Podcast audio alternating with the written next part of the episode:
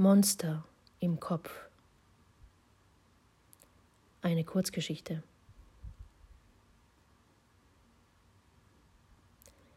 Simon wacht aus einem Albtraum auf. Schon wieder. Er hat geträumt, dass sein Gesicht monströs entstellt ist, mit hängenden Hautfetzen, sichtbarem Innenfleisch und Wangenknochen, die herausstehen halb lebendig, halb Skelett, ein Zombie. Sofort fasst er in sein Gesicht. Es fühlt sich alles normal an. Er steht auf und geht zum Spiegel an seinem Kleiderschrank. Derselbe ängstliche Teenager wie gestern blickt ihm darin entgegen. Nicht entstellt. Auf gewisse Weise schon, aber nicht wie ein Monster.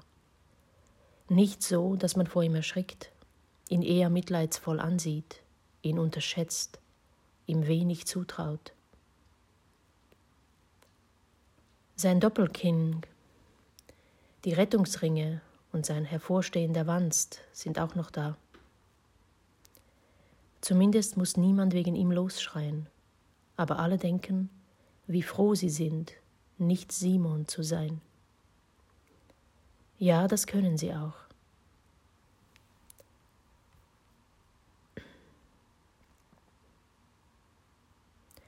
Zwischen seinen Beinen ist er nass. Sein Hintern ist nass. Schon wieder. Hormone haben damit nichts zu tun, wie es normal in seinem Alter wäre. Feuchte Träume scheinen ihm nicht zuzustehen. Eine Mischung aus Urin und Angstschweiß liegt penetrant in der Luft und saugt sich in sein Zimmer ein. Er hat sich eingenässt und gefürchtet. Kein ungewöhnlicher Morgen für Simon, den dicken Bettnässer. Was für ein Gestank. Er reißt das Fenster auf. Kalte Luft dringt ins Zimmer. Müde und frierend entfernt er, die, entfernt er die nasse Bettwäsche und den schützenden Moltonbezug von der Matratze. Mit einem Raumduftspray besprüht er das Zimmer und zündet eine Duftkerze an. Langsam öffnet er die Zimmertür und reckt vorsichtig den Kopf raus. Auf dem Flur ist niemand. Seine Eltern schlafen noch. Auf Zehenspitzen eilt er ins Bad, zieht sich aus und steckt sein stinkendes Pyjama und seine Bettsachen in die Waschmaschine.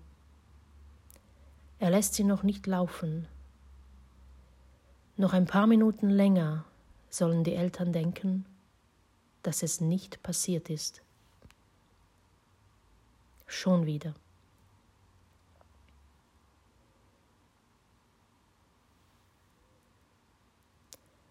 Simon duscht lange, seift sich mehrmals ein. Er weiß, dass das nichts bringt, aber es fühlt sich besser an.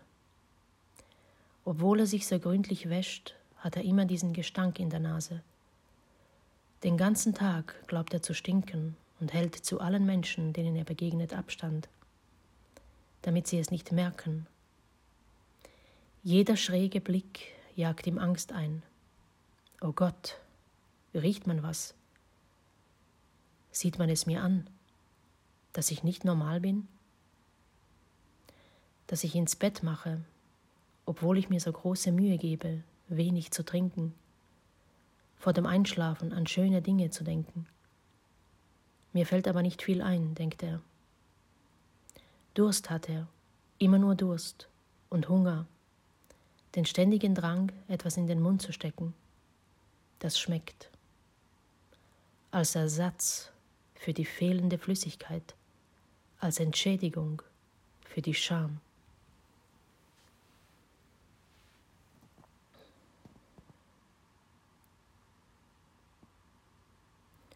Nach der Dusche zieht er sich frische Kleider an. Dann muss er unbedingt was trinken. Möglichst am Vormittag, wenig am Nachmittag und kaum was am Abend. Bei jedem Schluck fürchtet er, dass es wieder in seinem Bett landen wird, ihn beschmutzen und stinken lassen wird. Sein Bett kann er erst am Abend frisch beziehen, wenn das Duvet und der Molton sauber sind. Jetzt lässt er auch die Waschmaschine laufen. Bald werden die Eltern aufwachen. Sie werden wissen, dass ihr Sohn eigentlich noch immer Windeln bräuchte. Heimlich und unausgesprochen werden sie sich für ihn schämen. Was sollen wir nur tun, werden sie flüstern, im Glauben, dass er es nicht hört.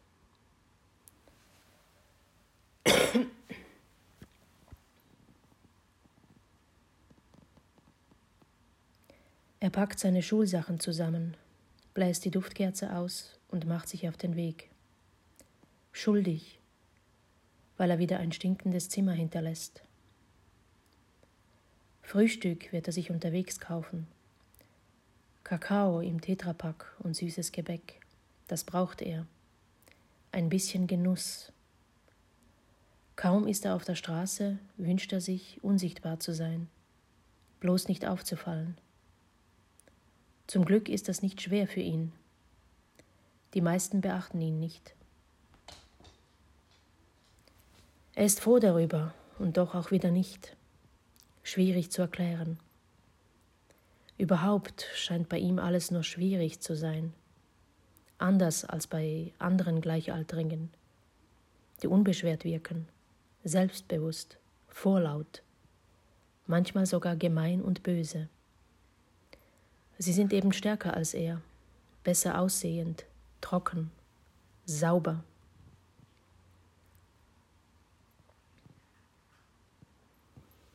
In der Schule gehört er natürlich der Randgruppe an, den Mobbing-Opfern.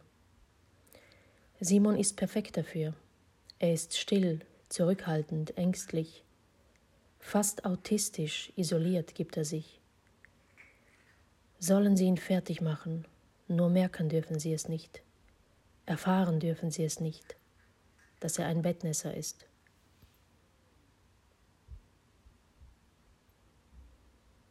Im Unterricht wird über die angekündigte Schulreise gesprochen. Ein neuer Grund für Albträume. Nach Schulreisen ist er wirklich ein Zombie.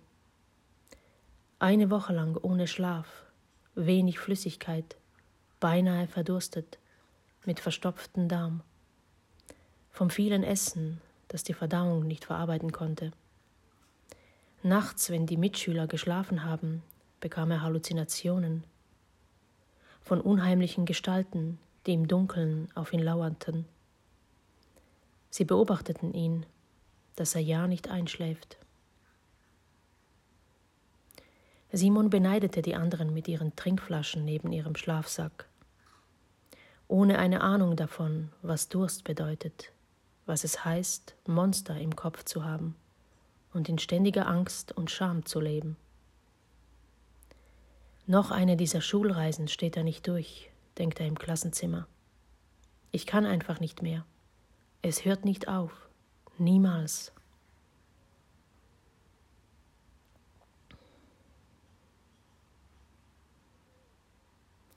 Abends vor der Wohnungstür hört er ein Geschrei. Seine Eltern streiten, schon wieder. Er atmet tief ein und aus. Ein Ritual, das er oft benutzt, wenn er nach Hause kommt. Es kennzeichnet einen weiteren Bereich, den er durchsteht. Aus seinem Leben tritt er ins Leben seiner Eltern, in dem die Monster unsichtbar sind, nicht wirklich ein Gesicht haben aber er fühlt sie und wie sie jeden Moment hervorkommen können. Sie beherrschen seine Eltern, wie ihn die Bettnässe beherrscht. Wie könnte er ihnen Vorwürfe machen?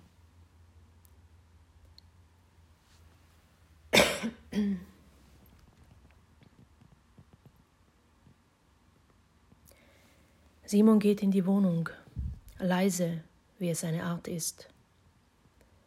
Seine Eltern bemerken ihn nicht. Erst als er Hallo ruft und in sein Zimmer geht, dann wird es erdrückend still für eine Weile. Plötzlich explodiert wieder eine Stimme, eine andere weint und klagt an.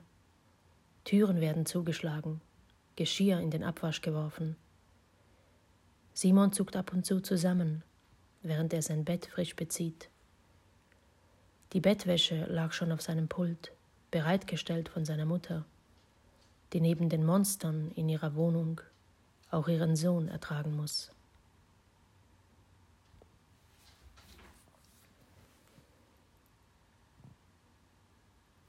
Morgen hat Simon nach der Schule wieder seinen wöchentlichen Termin beim Kinder- und Jugendpsychologen. Von ihm bekommt er kleine Karten, auf denen die Wochentage mit weißen Kreisen abgebildet sind. Für jeden Tag, an dem er trocken aufwacht, darf er einen grünen Punkt hineinkleben. Seine Karte ist immer vorwiegend rot. Ein netter Mann, dieser Psychologe, der ihm Mut macht, ihm gut zuredet und dem er von seinen Albträumen und Monstern erzählen kann, von Schulreisen, Skilagern oder Hotelurlauben, seine Horrorgeschichten eben. Vor ihm braucht er sich nicht zu schämen. Er sagt, dass er alles schon gehört habe, dass Simon nicht der Einzige sei, der unter irgendetwas leidet, dass auch Erwachsene das tun. Diese Erkenntnis hatte er schon, hatte er schon vor dem Psychologen gewonnen.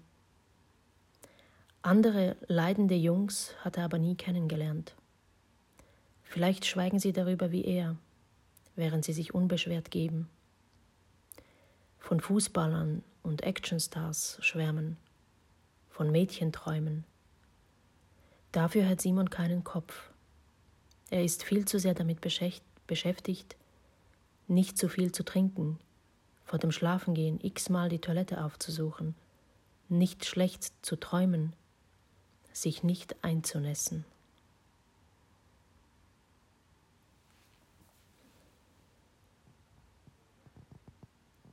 Seine Helden sind andere, zwei ganz besonders, Meister im Verzicht und in der Selbstbeherrschung, Gandhi und Mandela. Er liest gerade viel über sie, auch ihre Autobiografien. Sie haben für ihre Überzeugungen gelebt, für gute Überzeugungen. Sie haben dafür auf Freiheit, auf Essen und auf ihre Familie verzichtet, auf sich selbst, mit ungeheurer Willenskraft. Wenn er diese doch nur lernen könnte, verzichten und sich beherrschen könnte. Beim Trinken und Essen, beim Schlafen. Das Einzige, was ihm gelingt, ist ohne seine Eltern auszukommen die für ihn auch keinen Kopf haben. Auch sie sind viel zu sehr mit sich beschäftigt, mit Kämpfen, die sie gegeneinander führen, gegen die Vergangenheit, für eine bessere Zukunft. Das kann Simon gut verstehen. Sie sind länger auf der Welt und haben schon viel erlebt. Viele Tage, an denen sie wohl rote Punkte auf ihre Karte geklebt hätten. Trotzdem sind sie stärker als er. Sie machen nicht ins Bett.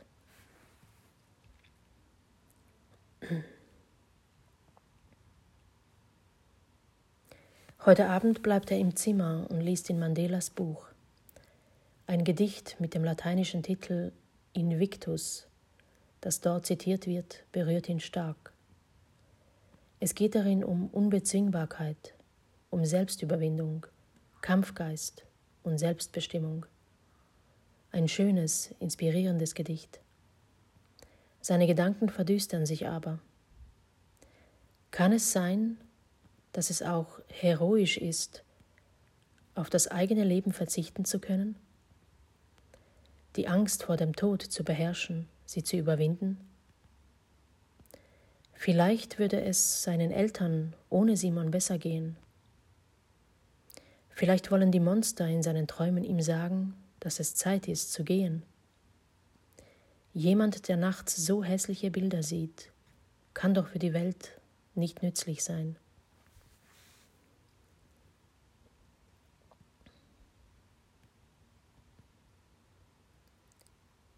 Simon fasst einen Entschluss, der ihn entweder retten oder zerstören wird. Gleichzeitig unterzieht er sich der Prüfung, ob er lebenstauglich ist, ob er auch dann keine Macht über sich gewinnen kann, wenn er weiß, dass es ihn sein Leben kosten wird.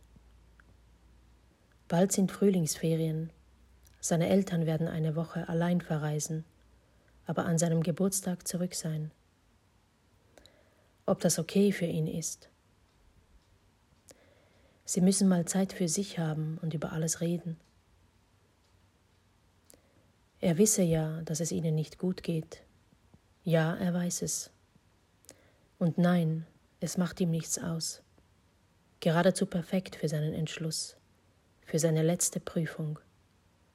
Sollte er sie nicht bestehen, wird er sein Leben beenden.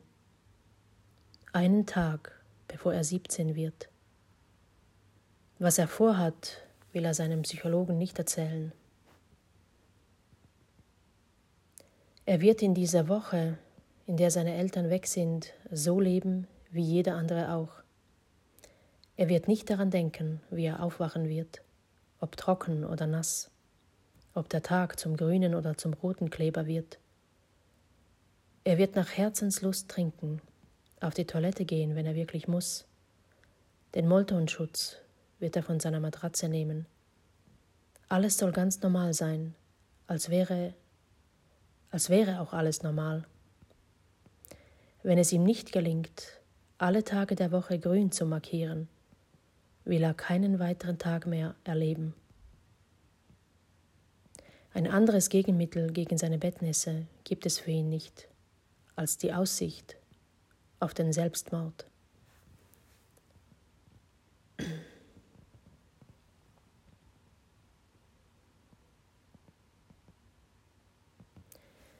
Wenn er es schafft, sich selbst zu bezwingen, wie in diesem Gedicht in Mandelas Buch, würden seine Eltern vielleicht gar nicht mehr so viel streiten. Sie wären so verblüfft und so stolz auf ihn, dass sie ihre Probleme vergessen würden. Er würde anders auf die Straße gehen, seine Scham wäre verschwunden, er könnte durchschlafen und nie mehr müde vom Schlafen sein, vom Angstschlafen, vom Angsterwachen, vom Angstleben. Entweder das oder das Ende, ein schwarzer Punkt auf seiner Karte.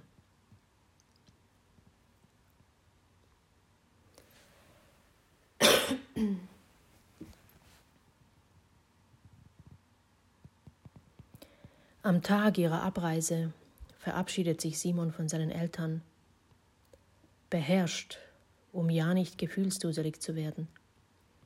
Wenn er keine Memme ist, wird er sie wiedersehen. Oder aber sie können froh sein, eine Last weniger zu haben, während Simon für alle Ewigkeit schlafen wird, nichts fühlend, nichts denkend, nichts träumend.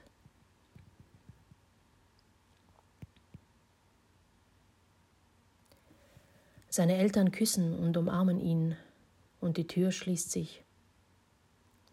Simon geht durch die stille Wohnung und wartet, dass ihn eine Panik befällt. Das tut sie nicht. Aber das wird schon noch kommen, sagt er sich und macht sich was zu essen. Diese Woche kann er sich vielleicht ein letztes Mal noch für alles entschädigen. Es ist genug da. Seine Eltern haben für ihn eingekauft.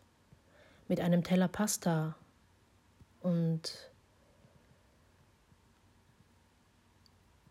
einer Flasche Mineralwasser setzt er sich ins Wohnzimmer. Aufs teure blaue Ledersofa, auf dem er nie einschlafen dürfte. Dort isst er, trinkt er und schaut fern.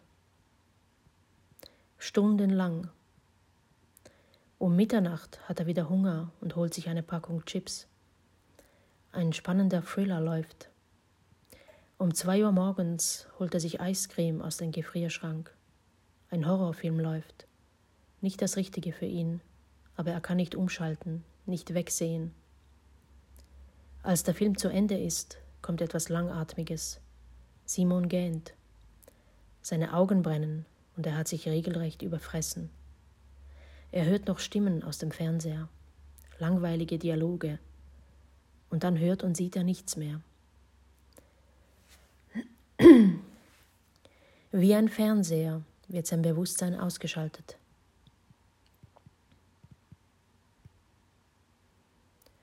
Als er seine Augen wieder öffnet und sein Bewusstsein angeknipst wird, hört er piepsige Stimmen, ein Kinderprogramm auf dem Sender. Es ist bereits hell. Er sieht den abgestandenen Pastateller vor sich, den leeren Eiscremebecher und und eine leere Flasche Mineralwasser. Fast zwei Liter. Blitzartig setzt er sich auf untersucht und untersucht mit den Händen das Ledersofa. Es ist warm, aber nicht nass. Auch er ist warm, aber nicht nass, trocken, sauber. Und er muss dringend ganz groß auf die Toilette. Auf der Kloschüssel sitzend kann er sein Glück nicht fassen, diesen Triumph. Und er muss lachen, Tränen lachen, dass so etwas ganz Normales ihn dermaßen freut. Er könnte jubeln. Auf dem teuren Ledersofa ist er heute Nacht eingeschlafen.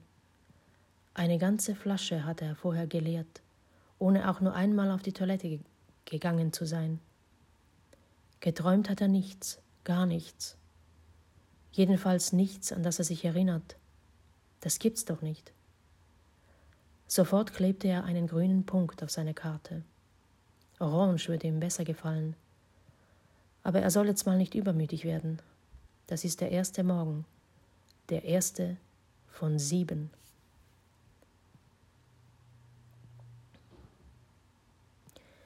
Simon fällt auf, dass er sich unglaublich wohl in der Wohnung fühlt. So ganz allein. Alles ist so friedlich. Er kann freier atmen als sonst. Oder bildete er sich das nur ein? Die Wohnung wirkt größer, nicht so eng. Der Tag heller, sein Gemüt glücklicher. Liegt das alles nur am grünen Punkt? Er will nicht darüber nachdenken.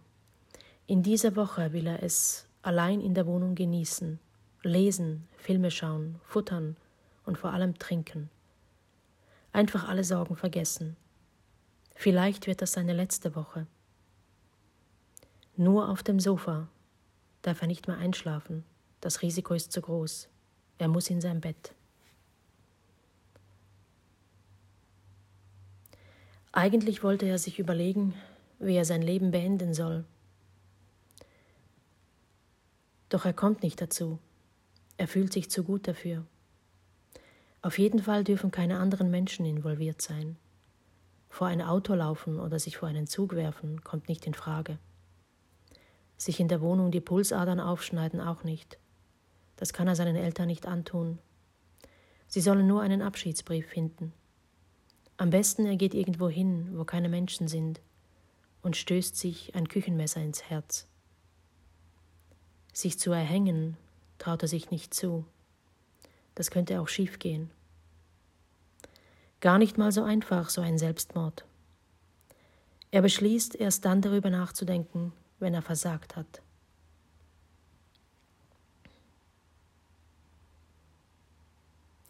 Die Tage dieser Woche vergehen so, wie er sie geplant hat. Seine Eltern schreiben ihm jeden Tag SMS, ob alles okay ist, wie es ihm geht und dass es ihnen gut geht. Da sie unabhängig voneinander schreiben, glaubt er ihnen nicht. Sie sind zusammen im Urlaub, aber getrennt, einander aus dem Weg gehend, das weiß er. Er kennt sie eben. Ihm geht es sehr gut, schreibt er ihnen zurück. Das ist wahr. Abends dann überkommt ihn ein trauriges Gefühl, das seine Freude trübt. Kann es etwa sein, dass die große Distanz zu seinen Eltern das Gegenmittel ist? Der Grund für sein Glück? Für seine grünen Tage? Es sind bereits vier von sieben. Er erinnert sich an die Worte seines Psychologen, wie er sagte, dass auch Erwachsene leiden und oft Hilfe brauchen, gegen Dinge ankämpfen, die sie nicht kontrollieren können. In sich selbst fühlte er, wie seine Eltern immerzu gegeneinander kämpfen und nie damit aufhören. Als würde er mitkämpfen, ohne recht zu wissen, gegen wen oder was. Vielleicht brauchen seine Eltern auch Urlaub voneinander, wie er von ihnen. Das ist nicht schön. Es sind doch seine Eltern. Sein, sein Psychologe hat ihm einmal gesagt, dass Jugendliche oft explodieren, auf irgendeine Weise. Manche Jugendliche aber tun das Gegenteil. Sie implodieren aufgrund der Umstände um sie herum. Wie Simon. Dass er sich nicht alles zu Herzen nehmen dürfe. Dass er die Probleme seiner Eltern von sich trennen müsse. Nicht mehr lange und er würde eines Tages sein eigenes Leben haben, seine eigene Wohnung. Es wird besser werden, versprach ihm der, versprach ihm der nette Mann. Simon denkt lange darüber nach und malt sich die erste eigene Wohnung aus. Ein großes, gemütliches Doppelbett mit eleganter Bettwäsche, die gut duftet. Alles wird gut duften und sauber sein. Auch Simon.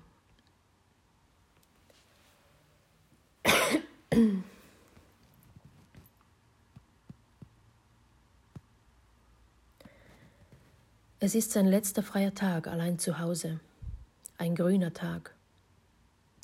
Seine Bettwäsche ist immer noch dieselbe. Er ist nicht mehr derselbe. Seine Träume haben sich verändert. Sie handeln von der Zukunft, nicht von Monstern, die nicht real sind, nicht von Selbstmord. Seine Eltern schreiben ihm, dass sie am Abend wieder zurück sind, dass sie ihm was mitbringen werden. Morgen ist doch sein Geburtstag. Simon freut sich auf morgen, weil er 17 wird, näher an der Volljährigkeit. Er wird auch seinen Psychologen wiedersehen, ihm von seinen neuen Träumen erzählen, von seinem Triumph. Seine Karte wird er ihm stolz aushändigen, mit einer Reihe aus grünen Punkten. Das fühlt sich für Simon sogar besser an als ein gutes Schulzeugnis. Und er wird sagen, ich weiß jetzt, wie ich unbezwingbar werde. Wie denn? wird der Psychologe überrascht fragen. Indem ich nach jedem roten Tag einfach stärker und entschlossener werde, für die grünen Tage zu kämpfen, für meine Zeit als Erwachsener, für mein eigenes Leben. Seine Eltern werden staunen, wenn sie es erfahren. Sie werden abgelenkt sein und aus der Arena, in der sie miteinander leben, für eine Weile heraustreten. Hoffentlich.